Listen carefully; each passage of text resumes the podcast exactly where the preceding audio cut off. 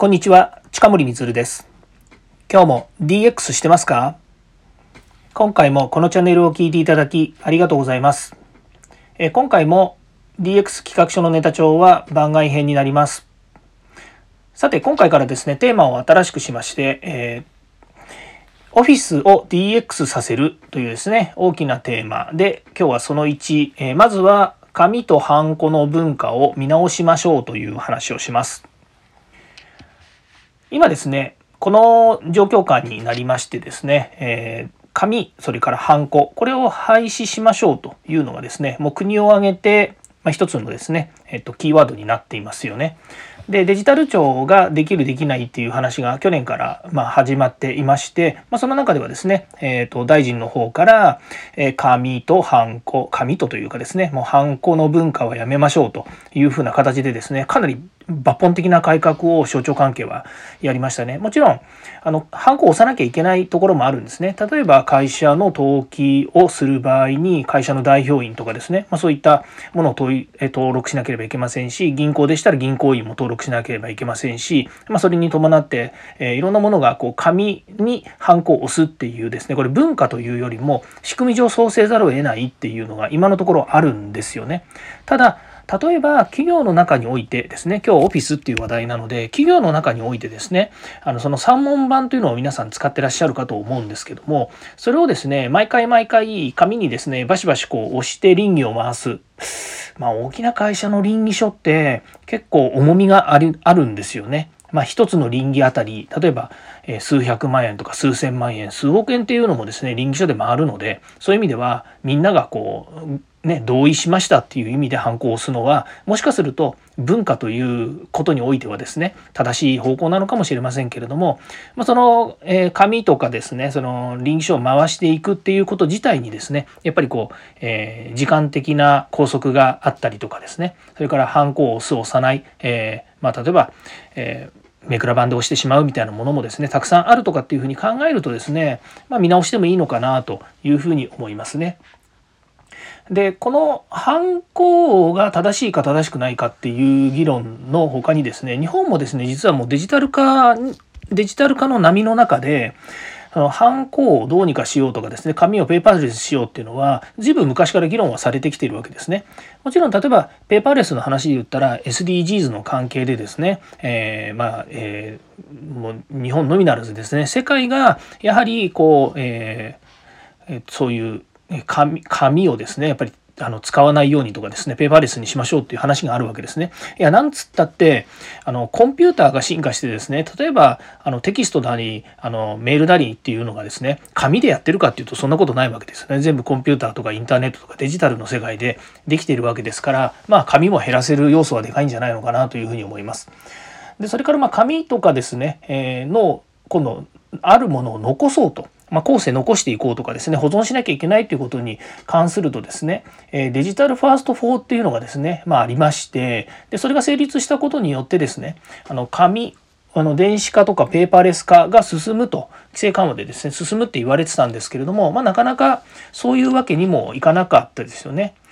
それからあとは商標類ですよね。これもあの、えー、会計の、えー、帳簿の関係もあってですね、まあ、かなりあの昔は残して、まあ、5年でしたっけ？5年から7年ぐらい残さなきゃいけないっていうようなのもありましたけども、まあ、それもですねあのデジタルのデジタル保存ができるようになったということになりましたのでそういう意味ではあのまあ、今度場所の問題ですよね。企業の中でその会計課とかですね、あの経理が持っている倉庫っていうのがありまして、その中にですね、山のように帳簿がやっぱり置いてあったりするんですよね。まあ、そういったものを全部スキャナー保存すれば、えー、まあ、場所もですね、あの改善されるということになるわけなんですけれども、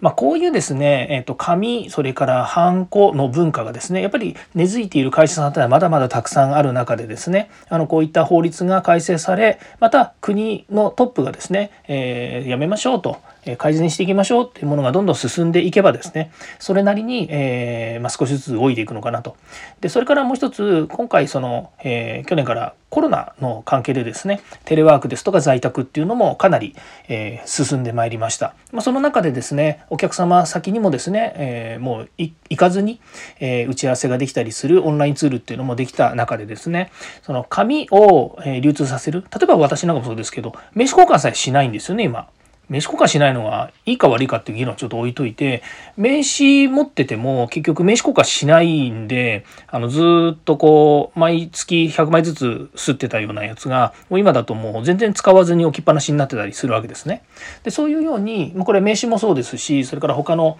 いろんな紙媒体もですね、なるべく紙ではなくメールとか、それからクラウド上に保存しながらですね、社員間同士で、え、こうやり取りできるとかですね、なんだったらもうクラウドにそのままなんですよデジタル帳票そのまま例えばあの、えー、表計算ツールとかですね。それからうんテキストツール使ってクラウドにそのままもう書き込んでですね。で社員間で共有すればですね、まあ、そこで、えー、いちいち紙にプリントして何かこう動かしたりとかっていう必要もないわけなんですよね。まあ、そういうように便利なものはもうとにかく活用しようと。もう便利便利なものデジタルで便利なものをベースに、えー、運用していきましょうというふうに考えればですねあの実はあのまあ、たやすいことだったりするんですね。ただしさっきも言いましたようにやっぱりある程度会社の中でもう、え紙とそれからまハンコとかもしくは、えー、いろいろこう承認するっていうことをですねルール化して厳格にやってきた企業さんっていうのはなかなかそれを移行するのは難しいのかなというふうに思います。だけど一番ですねやっぱり流通してるのは紙なんですよね。やっぱりオフィスの中で、まあ、さっきも言いましたけどその紙っていうものが物理的にこう動かすことによるそのタイムロスっていうのもありますし、まあ、メールでやればね、えー、例えば東京大阪に支社が分かれてたとしてもメールで送れますね。でも紙に印刷してハンコをして郵送するとかっていうと、まあ、少なくとも1日から1日半ぐらいはあのかかりますよね。あの速達で送ったとしても、まだじゃあファファックスで送りますかっつったって、ね、ファックスも今時やめましょうっていう話もあるわけですから、まあ、そういうことを考えるとですね、まずそのハンコ、あまあ、ごめんなさい、紙ハンコの文化っていうのをですね、まあ、見直してみるのもいいんじゃないのかなというふうに思います。えそれがですね、ま DX 化って言われるとですね、ま生産性の向上っていうまず一つ